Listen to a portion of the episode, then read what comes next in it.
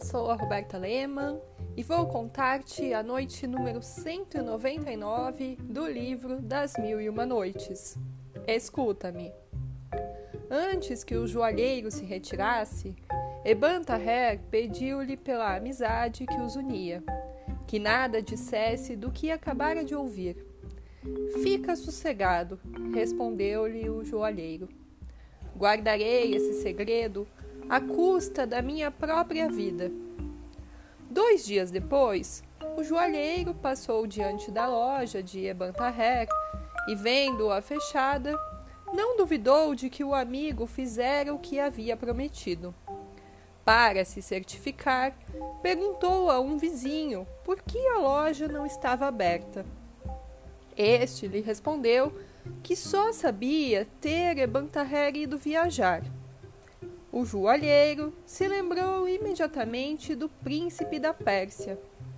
Infeliz, pensou, que dor a vossa quando souberdes da notícia. Como poderá se comunicar com Shenzhen Nihar?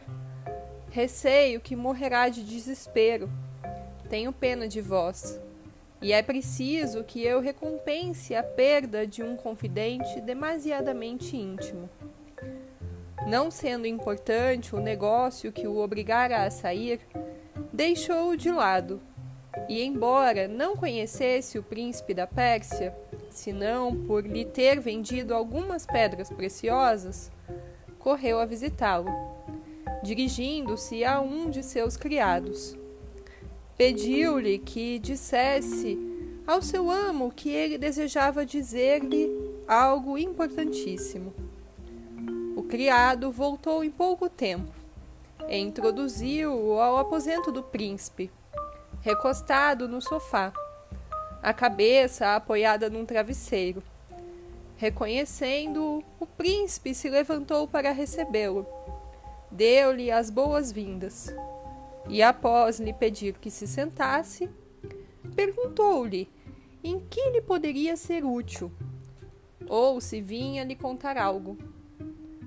Príncipe, respondeu-lhe o joalheiro, embora não tenha a honra de vos ser particularmente conhecido, o desejo de vos demonstrar meu zelo me fez tomar a liberdade de visitar-vos, para vos transmitir uma notícia que vos diz respeito. Espero que perdoe a minha ousadia, levando em conta a minha boa intenção Após tal início, entrou logo no assunto. Príncipe, tenho a honra de vos dizer que há muito tempo a conformidade de caráter e alguns negócios que realizamos juntos me fizeram estreitar íntima amizade com o Ebantarré.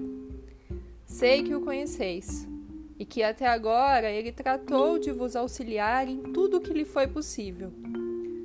Soube-o por ele mesmo, pois entre nós não existem segredos. Acabo de passar pela sua loja e, com surpresa, encontrei-a fechada. Indaguei a razão a um dos vizinhos e soube que há dois dias Ebantaher se despediu dele e de outros vizinhos, oferecendo-lhe os seus préstimos em Bassorá, para onde ia. Não me satisfaz com tal resposta. E o interesse que tenho pelo que lhe diz respeito me impeliu a vir perguntar-vos se nada sabeis de especial no tocante a tão repentina partida. Aquelas palavras que o joalheiro acrescentou ao assunto para melhor alcançar seu objetivo, o príncipe da Pérsia mudou de cor e fitou o joalheiro com profunda aflição. O que me dizes? respondeu. Me surpreende. Não podia suceder-me maior desgraça. Sim, estou perdido, se o que afirmas é verdade. Ebantaher, que era todo o meu consolo, em quem eu depositava toda a minha esperança, abandona-me. Já não poderei viver depois de tão cruel golpe. Aquilo convenceu plenamente o joalheiro da violenta paixão do príncipe da Pérsia. A simples amizade não fala tal língua.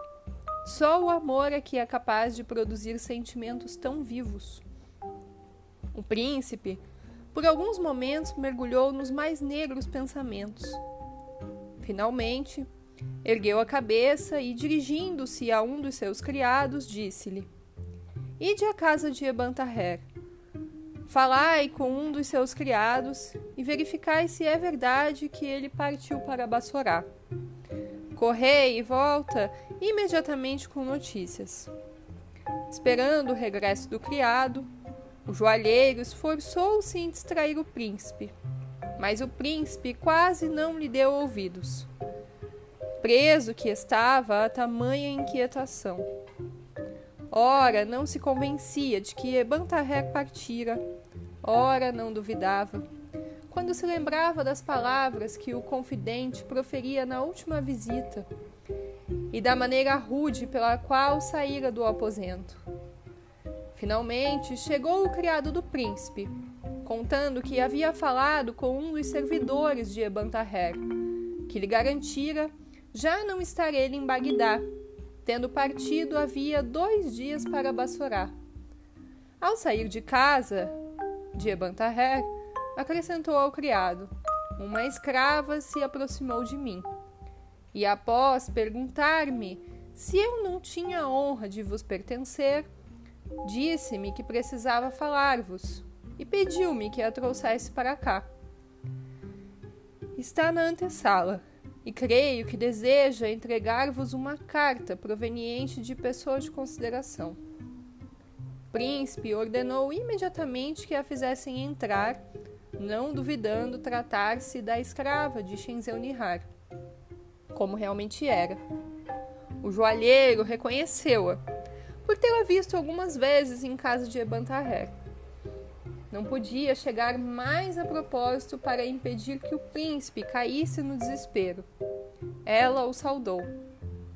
Mas, senhor, disse Sherazade, noto que já é dia.